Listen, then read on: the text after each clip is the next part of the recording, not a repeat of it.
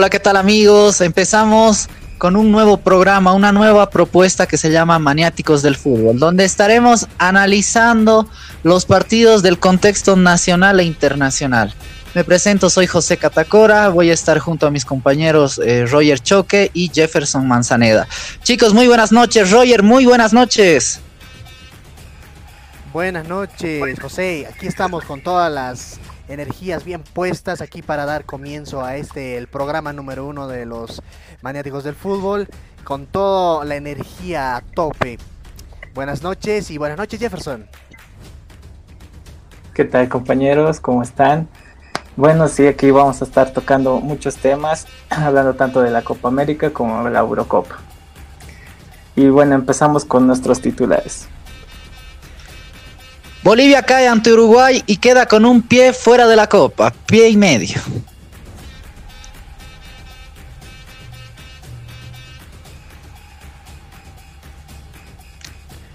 El segundo titular es el Perú salva el empate y Ecuador queda en riesgo de eliminación. Brasil invicto, pero con mucha polémica de por medio. Francia y Portugal avanzan luego de un acérrimo empate. Alemania clasifica de milagro. Ya estamos entrando a inicios de lo que es los octavos de final de la Eurocopa y se vienen choques interesantes. Bueno, estos fueron nuestros titulares. Inmediatamente nosotros vamos a empezar dando la lamentable noticia que Bolivia cayó ante Uruguay por dos tantos contra cero. Eh, con mis compañeros estaremos comentando, analizando un poquito el partido. Desde ya les digo que Bolivia hizo un buen papel hasta el minuto 60 aproximadamente y luego ya desgraciadamente las limitaciones eh, nos eh, pasaron factura. Primeramente nos vamos a ir a un corte comercial, nos vamos a un pequeño corte.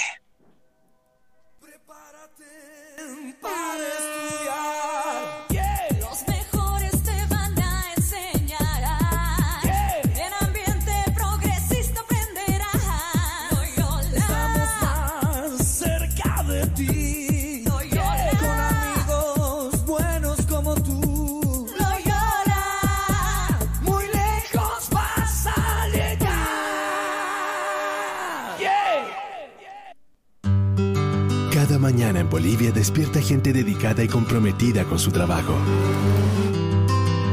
Personas que demuestran su grandeza con pequeños detalles. Personas a quienes eliges para que tu imagen y la de tu empresa estén siempre brillando como debe ser. En Totes motivamos el compromiso de todas estas personas hace más de 30 años. Contamos con tecnología de punta y productos especialmente fabricados para obtener el mejor resultado. Una plataforma de atención al cliente que garantiza tu satisfacción con las mejores soluciones en limpieza para tu empresa y hogar. Porque queremos un país más limpio para que tú y los que te rodean puedan sentirse bien. Totes te acompaña en todo momento. Brindamos orden elegancia y prestigio a grandes oficinas. Damos la bienvenida al país en los principales aeropuertos. Totes mantiene la higiene en grandes fábricas, restaurantes, hospitales y universidades. Porque ese es el compromiso de nuestra empresa y de nuestra gente. Y estamos felices de atenderte todos los días.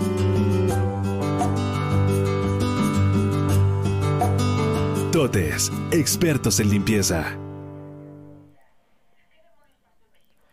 Y luego de ese pequeño corte comercial, retornamos con este el programa de los maniáticos del fútbol y vamos a hacer antes eh, antes de hacer énfasis a lo que fue el partido eh, que se vivió hace ya unas dos horas de Bolivia contra Uruguay, vamos a dar lectura a lo que fueron los resultados de esta de esta de esta tercera fecha de la Copa América.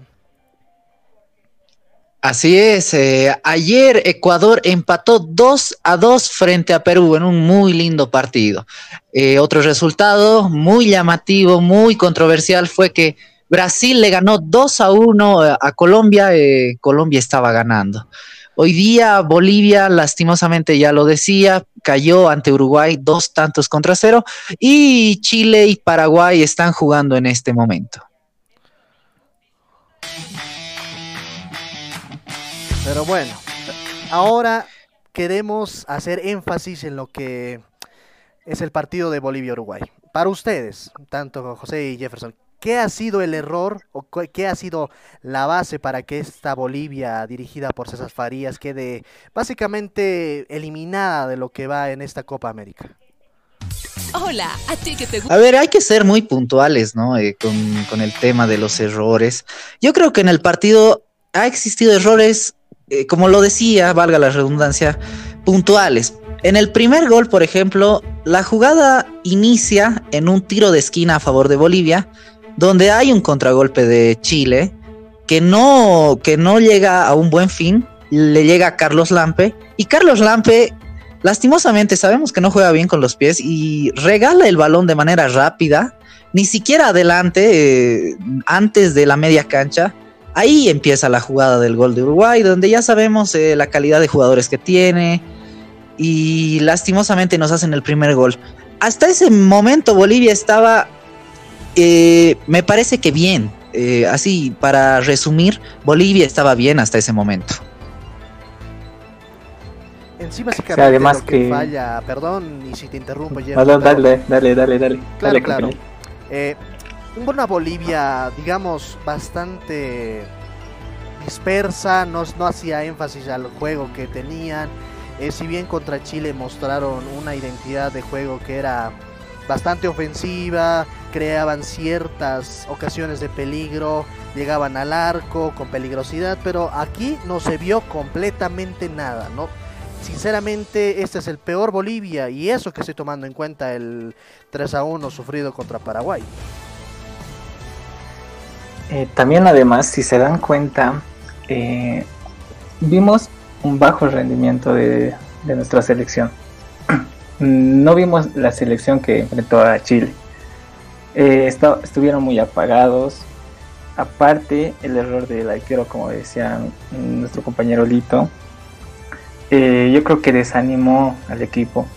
Y con el otro, con el segundo gol, entonces ya totalmente con la cabeza abajo.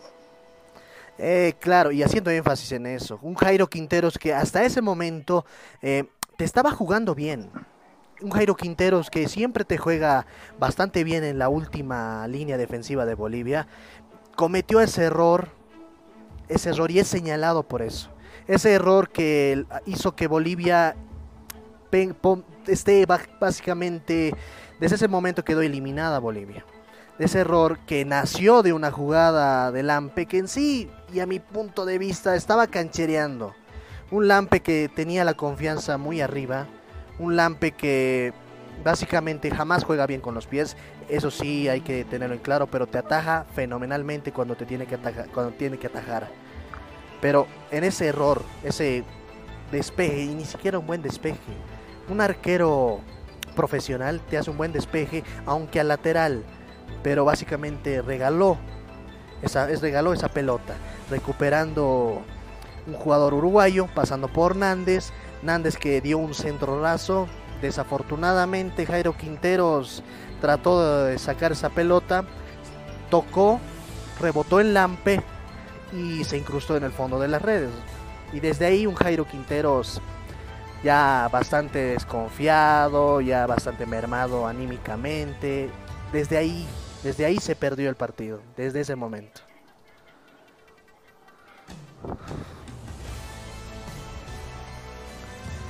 Teniendo en cuenta que Bolivia jugó con un sistema de 4-4-2, teniendo a Jason Chura, Ramallo adelante en el ataque, eh, hizo poco Bolivia. Sinceramente. Eh, sí. Claro, continúa, sí, eh, perdón que te corté. Mira, yo lo que no, no concuerdo con ustedes, compañeros, porque, a ver, hay que ser bien analítico en esto. Bolivia ha presentado un equipo muy ordenado. Muy ordenado, como tú lo decías, con un 4-4-2, viendo caras jóvenes. Tal vez el punto más alto de Bolivia es ver caras jóvenes, ¿no? Eh, y también encontrando solvencia en la última línea, por lo menos hasta, hasta el minuto 60, como decía, eh, con Jusino, con Quinteros, que estaban muy bien, Quinteros que estaba bien hasta el autogol. Y y no lo podemos, no le podemos reprochar el autogol, porque si no se lanzaba Quinteros, igual era gol de Cavani que estaba ahí atrás. Entonces, eh, yo creo que Bolivia ha hecho un buen papel hasta el minuto 60, me parece eso. Ahora, las falencias de siempre, las transiciones que tenemos no son rápidas. Lastimosamente los equipos eh, son mucho más veloces. Tienen jugadores como Valverde, por ejemplo, que, que, inició la jugada, esa del gol, se la dio a Nández, ya mandó el centro y desgraciadamente el autogol de Quinteros. Eh, lo del Lampe es reprochable, tú lo decías ya, para un arquero profesional es complicado que no sepa jugar con los pies, porque lastimosamente Lampe no juega muy bien con los pies, hay que ser muy claros, muy críticos, obviamente no destructivos en este punto. Eh, lo de César Farías también, me parece que él da la orden de no mandar el balón eh, adelante, no, no dar un pelotazo, por decirles, ¿no? Entonces, esto es crucial porque eh, se vio nomás, Lampe intentó salir jugando en un mal despeje eh, y bueno, nos incrustaron, como decía Roger, ya el primer gol. A partir de ahí Bolivia empezó a caer, es cierto, pero con eh, a ver, como con vistazos de buen, de buen fútbol por momentos.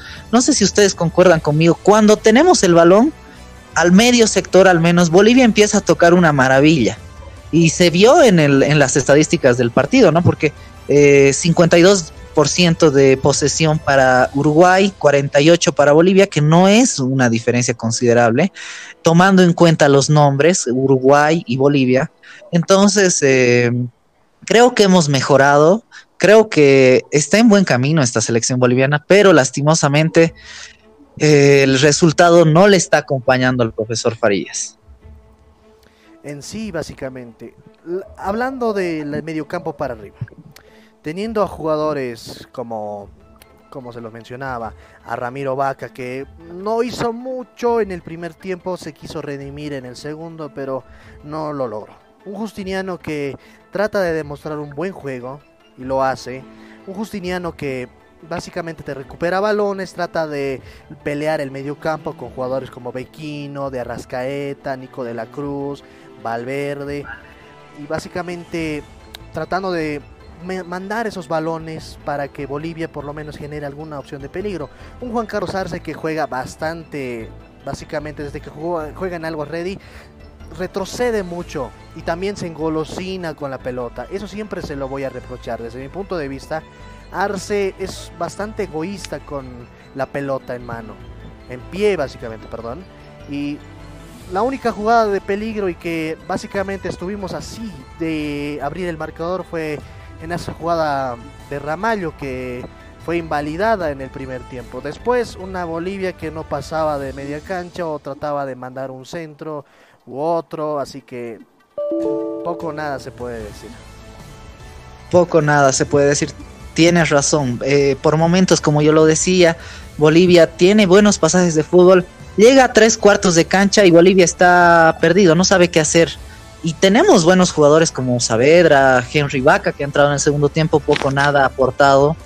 Y, y tenemos buenos pasajes de fútbol. Hay que quedarnos con eso, yo creo esta derrota que nos deja virtualmente o parcialmente, perdón, eh, fuera de la Copa América.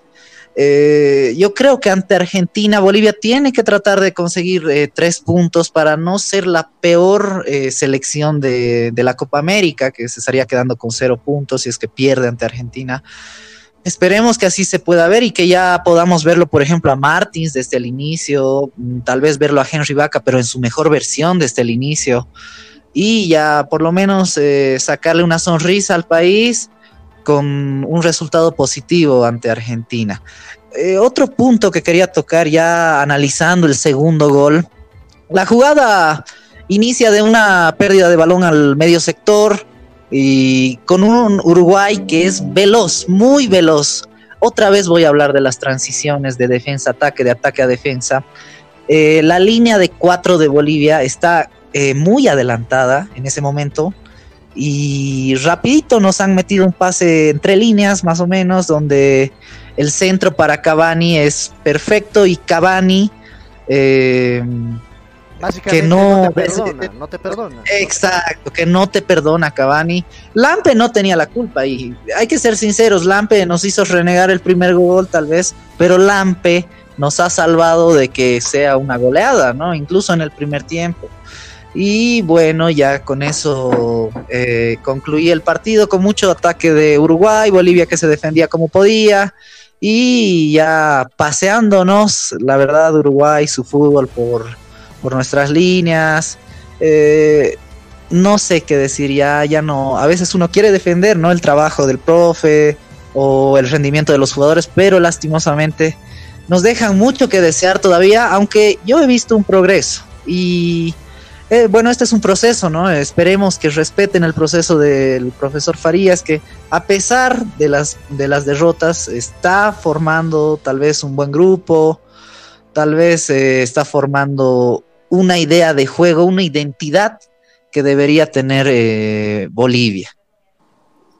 Sí. compañeros, además, otro punto, yo creo que también es un punto clave, fue los errores del árbitro de que tal vez sacaba, como por ejemplo, sacaba amarillas de apenas si lo, tocaba el jugador y para nuestra para nuestros jugadores no había ningún favor, no sacaba tarjeta amarilla a los jugadores de Uruguay. ¿O qué piensan? O sea, yo veo que había un mal arbitraje, también hay la disponibilidad del VAR y no, no lo pueden ver tampoco desde, desde esa vista. Exactamente, el árbitro que era de descendencia venezolana, Alexis Herrera, eh, desde el primer minuto, no primer minuto, desde los primeros trances del partido ya estaba como que demostrando su parcialidad al equipo uruguayo en cuanto en esa falta de Jason Chura. Eh, básicamente se pelea en el medio campo, básicamente llega un poco tarde Chura, pero no es con la mala intención de, generar eh, por lo menos herir al contrario y el árbitro ya lo interpreta como si fuera una tarjeta amarilla. E igual en la jugada del segundo tiempo, cuando Henry Vaca peleaba mano a mano con Arrascaeta, pero en esa, en esa jugada cabe recalcar, cabe recalcar que Henry Vaca primero toca la pelota, primero toca la pelota y luego el jugador ya se enreda entre sus pies y básicamente lo que genera que se caiga, pero el árbitro dijo, no, no, no, no, ni bien inició el partido Henry Vaca ya tenía su tarjeta amarilla, por eso yo decía que hizo la gran Echeverry. Eh, sí, exactamente. Creo que el árbitro, mm, si bien ha tenido intervenciones buenas, eh, se ha equivocado con el tema de las tarjetas amarillas. Eh, en el primer tiempo, Naitan Nández también va y golpea fuertemente al Conejo Arce por la banda izquierda, si no me equivoco. donde esa, esa falta meritaba tarjeta amarilla. Entonces, sí, la parcialidad del árbitro ha estado al lado de Uruguay en el tema de las tarjetas, sobre todo. Eh, hay otra jugada también donde el VAR no interviene como debería intervenir.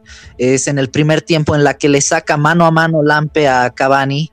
Donde Cavani ya partía, eh, no sé si era Cavani o Luis Suárez, ya partía en, fuera de juego, era Luis Suárez.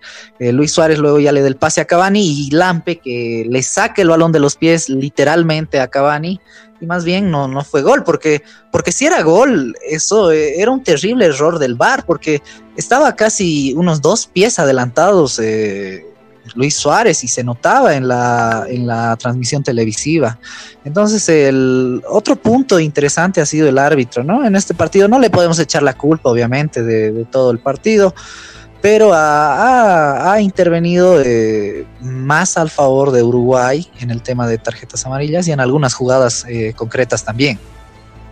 En sí, también eh, he, visto también algunas declaraciones, también he escuchado algunos comentarios bastante, digámosle, bastante imprecisos en, Facebook que señalaban que, ah, para eso piden que vuelva Martins, para eso piden que regrese Henry Vaca, que no han hecho nada.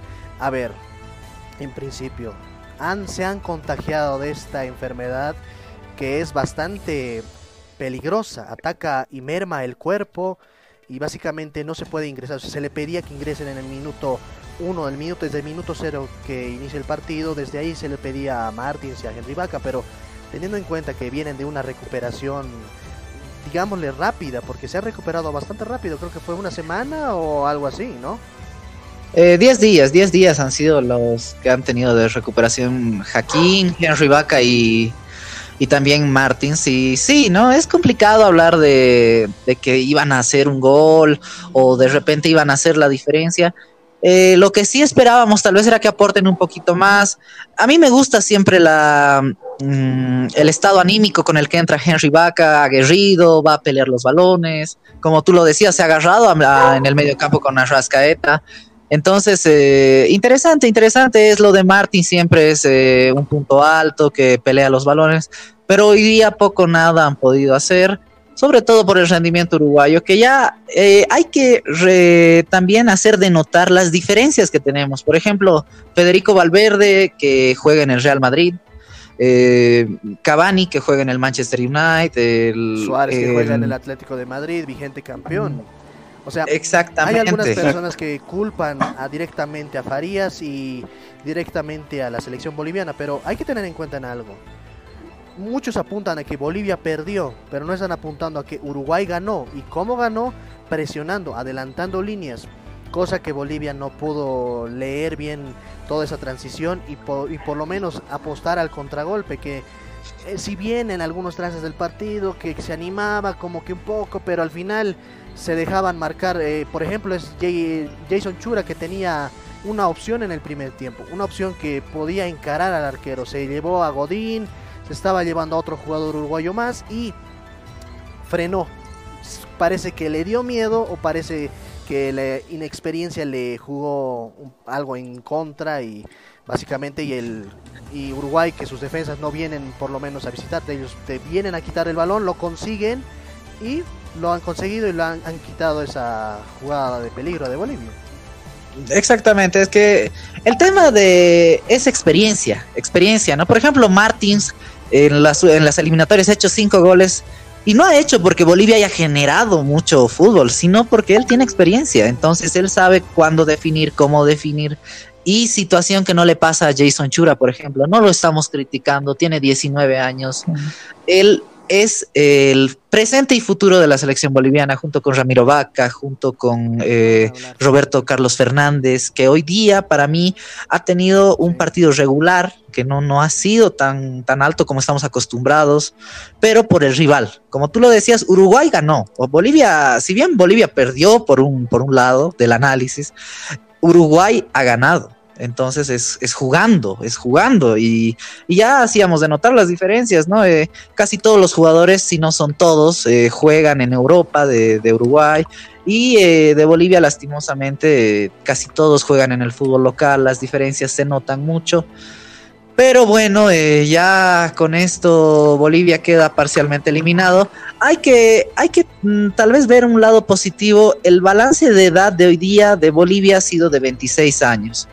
Eh, me parece que, y me vas a eh, corregir si estoy equivocado, Roger, eh, lo mejor de Bolivia en esta Copa América tal vez ha sido probar o hacer debutar a jugadores como Chura, Vaca, Roberto Carlos Fernández, el mismo Jusino, que no es mayor, Quinteros, que está entre los 20 y 21 años, Ervin Saavedra, que es el futuro capitán de la selección boliviana, Cordano, que ha tenido su oportunidad, no le ha ido muy bien, pero que ya, que ya, ya estamos viendo el recambio que tanto pedíamos. Es que la hinchada boliviana, y básicamente todos, es toxicidad al punto límite. Así es, así como piden a Martins de regreso, no lo esperan, no entienden, no tienen la capacidad de comprender, y perdón si soy un poco agresivo en este momento, pero no comprenden que viene de una enfermedad una enfermedad que pudo haberle quitado la vida y gracias al cielo que no ocurrió y que no fue a mayores, está retornando. ¿Por qué? Porque él quiere jugar, quiere disputar este partido con la verde. Él lo dijo, él quiere apuntar a una clasificación a la Copa del Mundo. Si bien en esta Copa América, como bien decías José, eh, se estaba apostando por los jugadores jóvenes y hay algo que aplaudirle a, a Farías, que él sí trabaja bien con los jóvenes, pero directamente cuando se trata de la selección mayor, se acuerda de su compadre, de su ahijado, de su tal y su tal, y básicamente ya ahí se pierde básicamente el favoritismo con algunos jugadores que desempeñaron muy buen, eh, tuvieron un buen desempeño en lo que es la sub-23 cuando Bolivia estuvo a nada de clasificar a la siguiente fase. Sí, exactamente. Mm, y mira, hoy día en la previa te lo decía, no lo puso a Guayar, no lo puso a Gilbert Álvarez, porque ya se dio cuenta que si hay algún favoritismo, tal vez él los ve extraordinarios, es lo que decimos en el fútbol, un jugador extraordinario, tal vez él los ve así como alguna vez habló de Guayar, ¿no? Pero eh, ya estamos viendo el recambio, ya estamos viendo que Farías, por ejemplo, se ha dado cuenta que no rinden eh, Guayar, eh, Gilbert Álvarez, por ejemplo, en, partidos eh, con presión alta, por decirlo así, porque la Copa América es una presión altísima. Recordemos que la Copa América la ve todo el mundo porque es la copa más disputada, eh, yo me animo a decir mucho más disputada que, que, la Eurocopa o que la Copa de Oro. Entonces la presión es muy alta. Ahora los chicos se están desenvolviendo muy bien. Quinteros que está con un pie para salir, Cordano me animo a decir que aquí a unos dos años va a salir del país. Roberto Carlos Fernández lo propio. Ya te decía yo, eh, el punto más alto tal vez de esta Copa América, por lo menos hasta el momento, es que eh, haya tantos jugadores jóvenes y Farías se animó, se animó, es lo que tanto pedía el hincha boliviano ahora eh, no se puede dar todo, ¿no? Entonces eh, no se puede dar todo, todo lo que quiere el hincha. ya los ha puesto a los jóvenes, les le ha pasado factura a Farías, ¿no? Eh, estar con jóvenes en el tema de resultados. Pero bueno, este es uno de los puntos más altos, como ya lo decíamos, de, de la selección boliviana. Y yo les hago una pregunta, compañeros. ¿Ustedes creen que tras esta pérdida de ya no tener chance ni clasificar a octavos de final de la Copa América. Habrá una expulsión al director técnico Farías al finalizar la Copa América o seguiremos con el mismo técnico para las eliminatorias al Mundial. En sí, y lo que yo escuché por ahí, que se pensaba, antes de estos buenos resultados que está consiguiendo, se pensaba en hacer, eh, por lo menos cortar su contrato, pero la falta de dinero hacía que no podamos rescindir con Farías, porque su rescisión es bastante alto el costo. Me parece que si hace eso la, dirigencia de la federación a la cabeza del señor Costas, eh, es un error. Es un error muy grave porque nunca se respeta el proceso. Es lo que exigimos por tanto tiempo, ¿no? Procesos, procesos y y como ya lo decía, eh, también Roger lo decía, en el preolímpico nos ha ido muy bien, eh, muy bien. Ahora estamos viendo muchos jugadores jóvenes. Aquí falta, obviamente, todavía muchos jugadores, por ejemplo, Daniel Camacho, que no, está en esta Copa América, y, otros que me puedo olvidar. Entonces, eh, me parece que sería un error votarlo a Farías, porque aparte lo respaldan a él los resultados de, la eliminatoria. Yo creo que no va a pasar esta situación por ese tema, que lo respaldan los, los resultados de la eliminatoria. Eh, ahora vamos a pasar a las declaraciones de que hizo tanto como Cavani y Nández, unos dos jugadores que desempeñaron muy buena acción en este partido.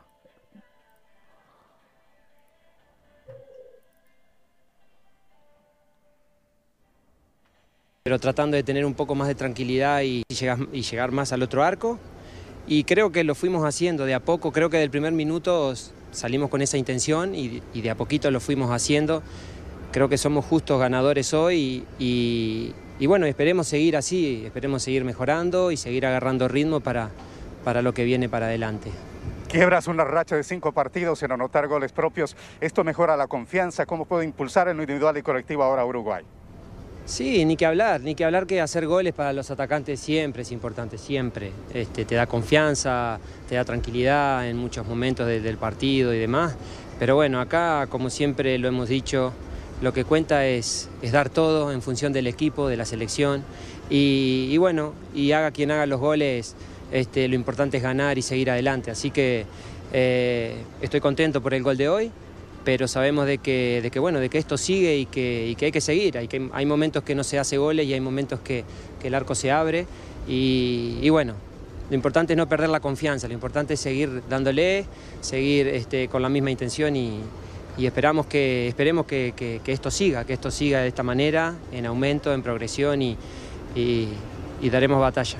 Felicidades nuevamente. Bueno, muchas gracias. Muy anunciado, lo hiciste un par de veces, ¿era algo que te habían insistido? Sí, sí, aparte es algo que tengo incorporado por ahí de, romper hacia adentro, ¿verdad? De ir al espacio.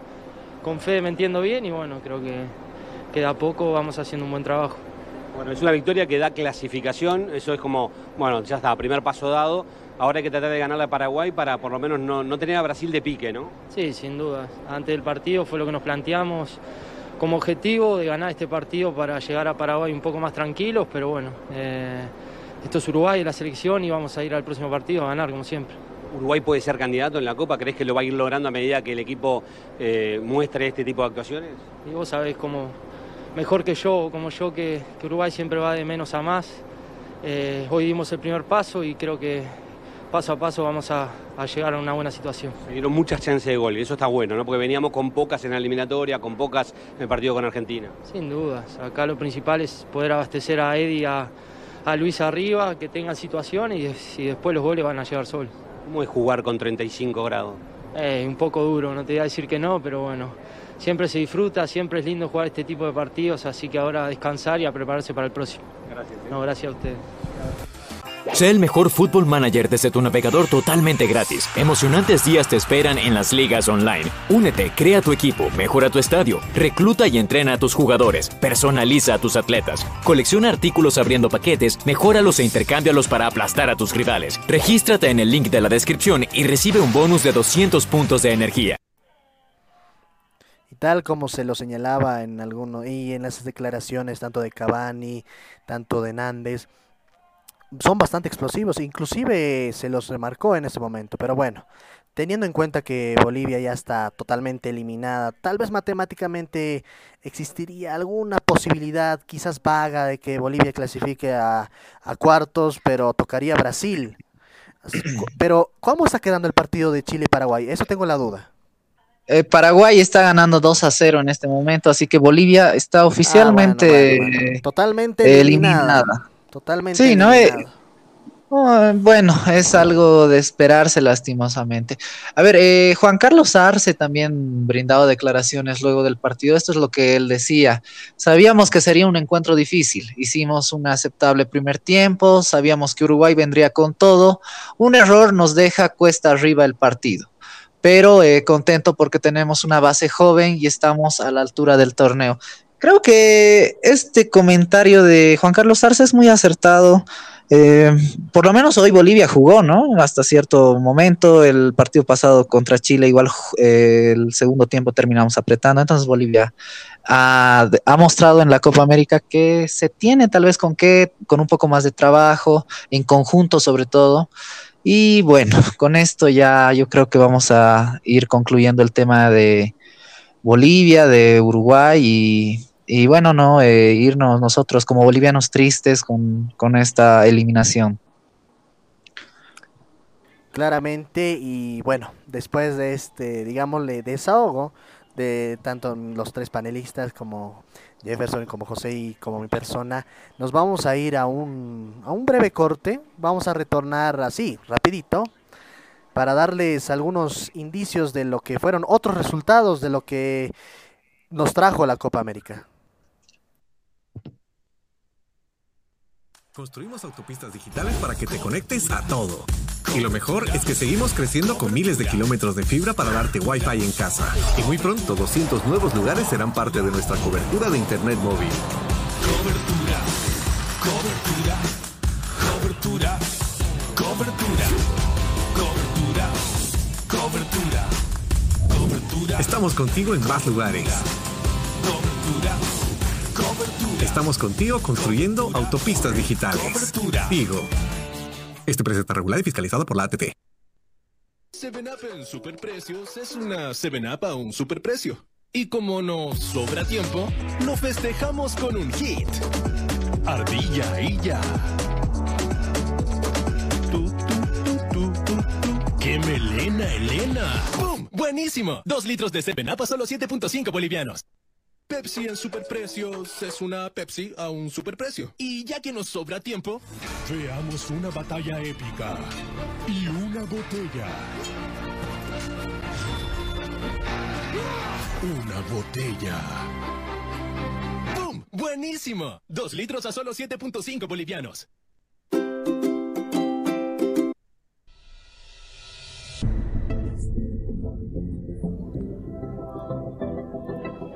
Y retornamos nuevamente en este nuestro primer programa con los maniáticos del fútbol.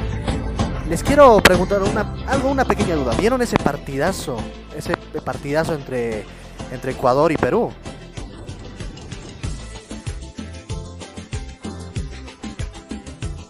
Sí, estaba un, se vio un partido, perdón, eh, muy muy bonito, muy muy llamativo, en donde si bien los nombres no eran tan pesados, por decirlo así, eh, se vio un muy lindo encuentro. Sí, además que estaba muy interesante porque Ecuador llevaba la ventaja y Perú le, le remonta, ¿no? Y mm, como que Perú se perdió el primer tiempo, no, no supo qué hacer, esto se quedaba atrás y eso aprovechó Ecuador.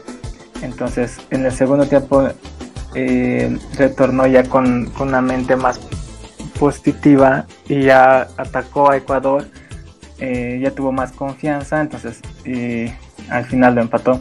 Estaba muy interesante el partido. Se ve es lo lindo del, del fútbol sudamericano, eh, que se ven lindos encuentros, muy aguerridos. en este lado del mundo el jugador es más eh, agresivo, más eh, en el sentido de no perder el balón. Entonces se ven lindos encuentros. Un ejemplo muy claro, el encuentro de ayer entre Perú y Ecuador, donde, bueno, Ecuador eh, se llevó la victoria. Ah, no, perdón, eh, donde terminaron empatados. Exactamente, exactamente. Un Ecuador que básicamente siempre se lo va a reprochar, que empieza bien las eliminatorias, la primera ronda, la primera rueda en sí, empieza con buenos resultados, jugando bien de local, excelente de visitante, pero a partir de la segunda rueda, inclusive algunos partidos anteriores, se lo vio un Ecuador bastante mermado. Y inclusive en este partido también se lo notó. Estaba adelante en el marcador y se dejó despertar, dejó despertar a Perú y Perú si le das la oportunidad sabes que el equipo de Gareca te puede hacer y te hace daño. Exactamente, los goles eh, se dieron al minuto, bueno, a, los 23 segundos. Eh, Renato Tapia para Ecuador, eh, Ayrton Preciado eh, anotó el segundo gol al minuto 48. En la segunda etapa ya eh, Gianluca Lapadula metió al minuto 49 para Perú y el empate que se suscitó en el minuto 64 con André Carrillo. Como lo decía Roger, a Perú lo vas a perdonar, lo vas a perdonar, pero él no te va a perdonar por el tema ¿no? de los jugadores que son muy aguerridos. Y cambiando ya un poco el panorama, vamos a ver, eh, ¿vieron la polémica? ¿Para, qué, ¿Para ustedes qué fue? ¿Fue gol o no fue gol en el partido de Colombia-Brasil? Uy, no, eh, ¿qué podemos comentar de este partido? Messi lo dijo hace un par de años, hace un par de meses, no recuerdo ya, la copa está armada para Brasil. Ayer lo vimos, un error tremendo donde yo no sé lo que ha pasado, no sé qué interpreta el árbitro, pero la realidad es que Brasil ganó 2 a 1 perdiendo 1 eh, a 0 desde el minuto 10, donde Brasil, el gol que, firmó fue al minuto 78. Ahí yo te digo todo, Colombia le estaba ganando todo el partido y en el minuto 100 es, eh, difícil de, de entender esto, ¿no? En el minuto 100 del partido eh, mete el gol Casemiro sobre hora, eh, ya en el final del partido. Y vemos que no hay imparcialidad, hay mucho favoritismo para Brasil. Ah, creo que querías mencionar algo, Jeff. Sí, sí, sí, quería decirles que yo tengo entendido que cuando eh, tú, el árbitro toca el balón y tiene que ceder el balón al, al equipo contrario porque eh, eh, lo tapó, en este caso lo tapó, ¿no? El árbitro porque era un remate de Brasil, entonces lo tapó y perjudicó al equipo porque no, lo, todos se quedaron parados y no sabían que, que se iba a cobrar o seguía el juego. Entonces yo pienso que lo que tenía que hacer el árbitro era eh, cobrar y detener el balón y que saque Colombia en este caso, ¿no? Lógicamente, lógicamente, el árbitro, su deber era parar el, juego en ese momento. Entonces, en todo el derecho de reclamo estaban y incluso mm, por esto casi cinco minutos se paró el juego.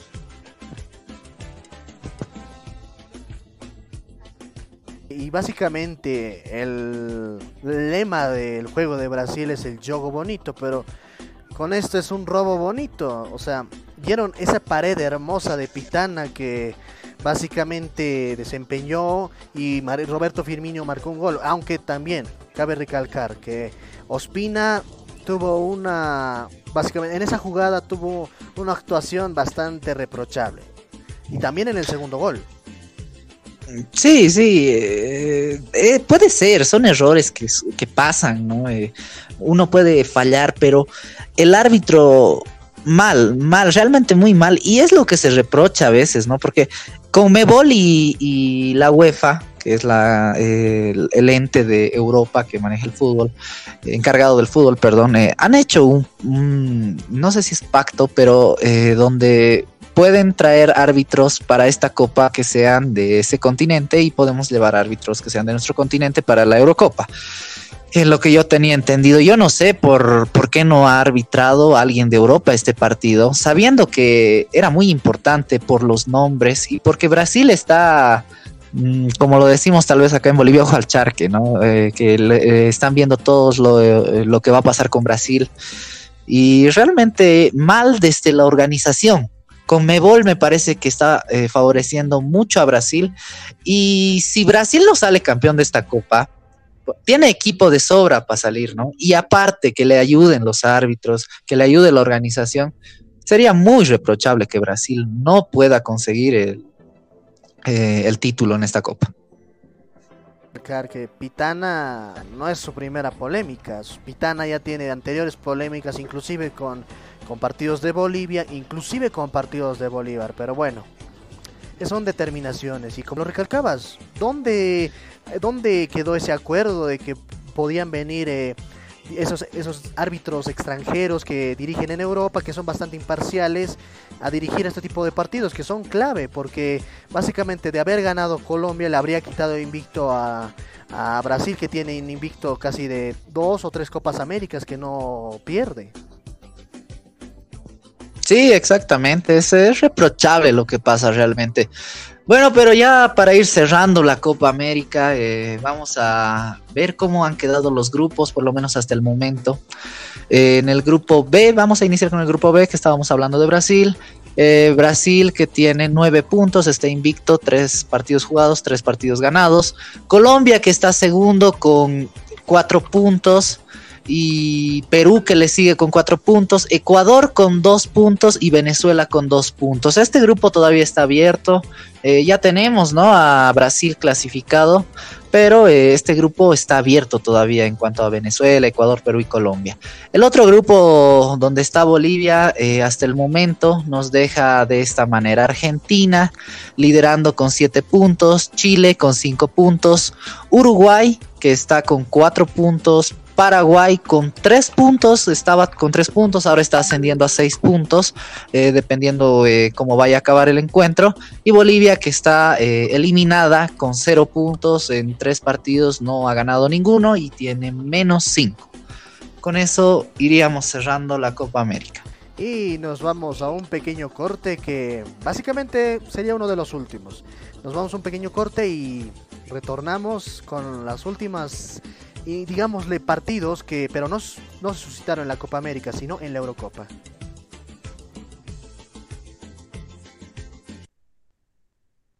Hola, a ti que te gusta ver películas, Multicine te trae el lunes 2x1 online.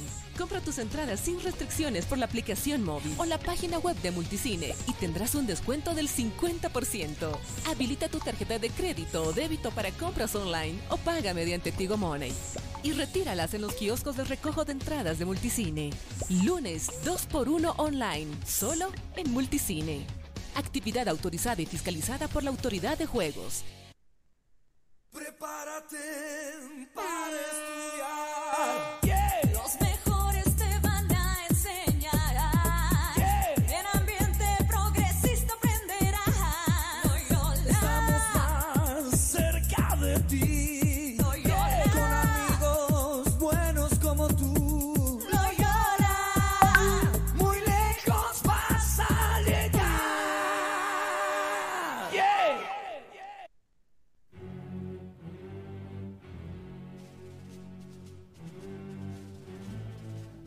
Bueno, retornamos eh, al programa de los Magnéticos del Fútbol, al primer programa en sí. Sería como un piloto, pero primer programa con ese título queda perfecto.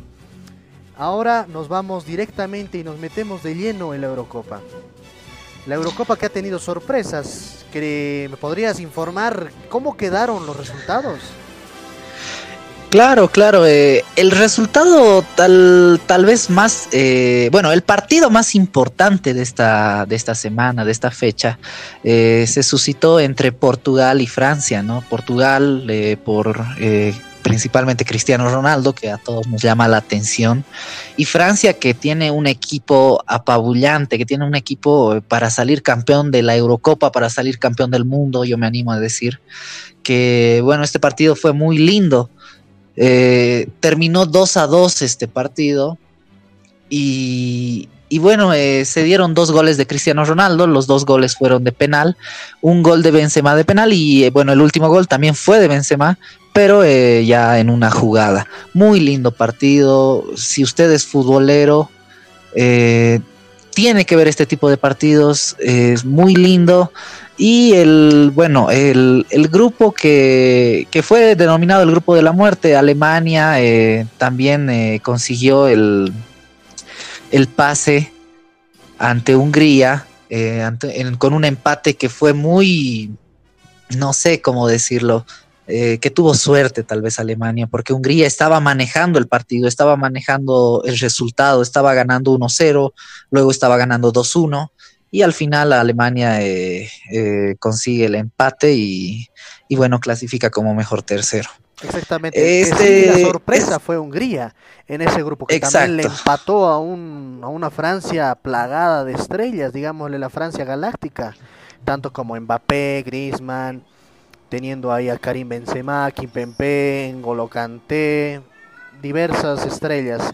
Pero esto dejó básicamente unos grupos, unos choques interesantes en octavos de final. Jefferson, ¿nos podrías mencionar, por favor? Claro que sí, compañeros. Este sábado inicia nuevamente la Eurocopa y estamos con el primer partido que se llevará a cabo el sábado, eh, que es Gales contra Dinamarca. Después tenemos a Italia con, con Austria. Y después clasificó Holanda, que va a jugar contra la República Checa. Tenemos un gran partido que es Bélgica versus Portugal. Y Croacia con España, Francia, Suiza e Inglaterra con Alemania, otro partidazo. Y por último cierra Suecia con Ucrania. Lindos, lindos partidos sin duda los que tenemos. Creo que los más llamativos me van a corregir ustedes son entre Bélgica y Portugal, entre Francia y Suiza, que Suiza está demostrando un muy buen nivel, Croacia, España y Alemania, Inglaterra por los nombres más que todo. El partido más lindo que yo espero es Bélgica contra Portugal. Sí, exactamente. Todos queremos ver a Cristiano Ronaldo. Todos queremos ver a él, jugador que está deslumbrando. Creo que ya sobrepasó la- los 109 goles, que era el límite que llegó un jugador a marcar en Europa. Exactamente, Cristiano Ronaldo que con los dos goles de, del anterior partido ante Francia eh, se ha consolidado como el máximo goleador de las selecciones en la historia del fútbol. Eh, este es un récord que, bueno, solo lo tiene un, un ente superior, eh, un jugador magnífico como Cristiano Ronaldo, que él está acostumbrado a batir récords, ¿no? Sí, además que Portugal, si no me equivoco, es ex campeón del, de la última Eurocopa, ¿no? Sí, sí, es el campeón vigente. Portugal está defendiendo el título. Eh, yo me animaba a decir eh, luego de la derrota de Portugal ante Alemania por cuatro tantos contra dos, que Portugal estaba eliminado. Es más, me estaba dando mucha pena por Cristiano Ronaldo, pero, pero no, más bien eh, eh, los resultados le acompañaron y pudo clasificar. Otro partido sin duda muy lindo va a ser el de Francia-Suiza. Eh, muy esperado por sobre todo por ver al, al equipo galáctico de Francia porque encabezado por Karim Benzema mm, por Pogba, Kanté eh, Pavard todos los jugadores realmente son unas superestrellas del fútbol y eh, no nos podemos perder para nada este tipo de partidos. Exactamente, con una España que básicamente eh, despertó a última hora, despertó su buen juego y ahora va a medirse con el vigente, digámosle, subcampeón del mundo. Exacto, Croacia es el subcampeón del mundo. eh, a veces por el nombre no lo tomamos tan en serio, pero sin embargo tiene jugadores importantísimos. En el último partido de Croacia, eh, Lucas Modric eh, mete un golazo de tres dedos que nos demuestra por qué es el 10 del Real Madrid, eh, o era el 10 del Real Madrid, perdón, y, y realmente es un lindo partido el que se va a suscitar entre Croacia y España. Meditar o por lo menos tener menos en cuenta Inglaterra, Alemania, llamativo, llamativo. Sí, muy llamativo, eh, sin duda el partido. Aquí, ¿no? Eh, se van a jugar mucho las apuestas. Eh, es muy lindo, ¿no? Esto del tema de la Eurocopa, el tema de la Copa América, porque incluso reúne a la familia, comenta, reúne a los amigos. Y uno a veces no sabe, ¿no? Por, por las estrellas, porque por ejemplo, yo te doy un ejemplo, a ver, Roger, y me vas a corregir. Si va a jugar eh, la final Brasil-Argentina, ¿por quién le apuestas, no? O sea, vas a generar esa expectativa. Entonces es muy lindo este tema de tener la Eurocopa, la Copa América. Exactamente, es un como genera un tipo de en inglés llamado hype que te genera y la incertidumbre de saber quién va a ganar, quién quién va a quedar subcampeón, quién va a marcar el gol. Pero bueno, como se remarcaba, los octavos de final van a empezar este sábado 26 de junio con Gales y Dinamarca y repito esto por si alguna persona no pudo percatarse de de a qué hora van a jugar y quiénes van a ser los choques, lo repito nuevamente. Gales contra Dinamarca a las 12 en punto mediodía. Esto, ojo, hora boliviana. Italia contra Austria el mismo sábado 26 de junio a las 3 de la tarde. Países Bajos, que era conocido como Holanda, el domingo 27 contra República Checa, esto al mediodía. Y para tener un partido el más importante del día, Bélgica contra Portugal, un enfrentamiento de Lukaku contra Ronaldo que va a ser el- a las 3 de la tarde. Posteriormente, el día lunes al mediodía, Croacia va a enfrentarse con España. Sin ir más adelante, Francia, el mismo lunes 28 de junio, va a enfrentarse contra Suiza, pero a las 3 de la tarde. El día martes, el 29 de junio, Inglaterra va a chocar contra Alemania, esto al mediodía, y cerrando en sí la fase de los octavos de final con Suecia contra Ucrania el martes 29 de junio a las 3 de la tarde. Así es, y bueno, eh, ya para concluir los datos de la Eurocopa, recordarles que el día domingo 11 de julio a, las 3 de la tarde se va a jugar la final de esta copa. Ya estaremos, eh, ya vamos a saber, mejor dicho, quiénes van a ser los que disputan esta final. Eh, así que ya lo sabe, el domingo 11 de julio a las 3 de la tarde no haga ningún plan, pásenla en familia y vean la final de la Eurocopa que estoy seguro que eh, no va a decepcionar a nadie.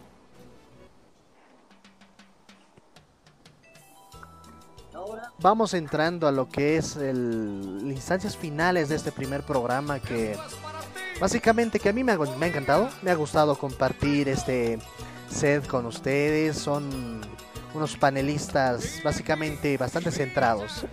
Palabras finales, José. Claro, eh, agradecer a mis compañeros Jefferson, eh, Roger, que Roger ha estado en los controles hoy eh, y ha estado prácticamente dirigiendo el programa. Eh, agradecerles a mis compañeros y bueno, eh, esperar que este sea el programa número uno, pero de muchos programas. Ya estaremos con las tran- transmisiones en la página del Facebook.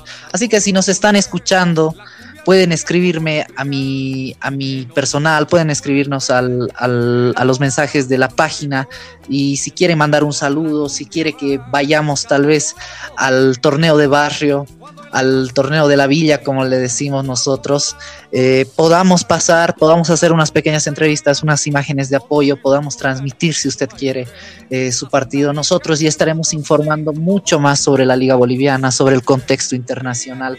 Estaremos comentando también otros deportes. Entonces, eh, la invitación está hecha para usted, señor oyente, para eh, mi amigo, para mi compañero que me esté escuchando. Eh, entonces lo estamos invitando a que nos pueda escuchar. Estamos abiertos a escuchar alguna sugerencia, alguna invitación. Y bueno, con esto yo me despido. Eh, gracias compañeros, gracias Roger, gracias Jeff. Entonces ya nos estaremos reencontrando en un nuevo programa. Esto ha sido todo. Soy José Catacora. Las personas me llaman Lito. Y bueno, esto ha sido todo. Soy Lito, permiso.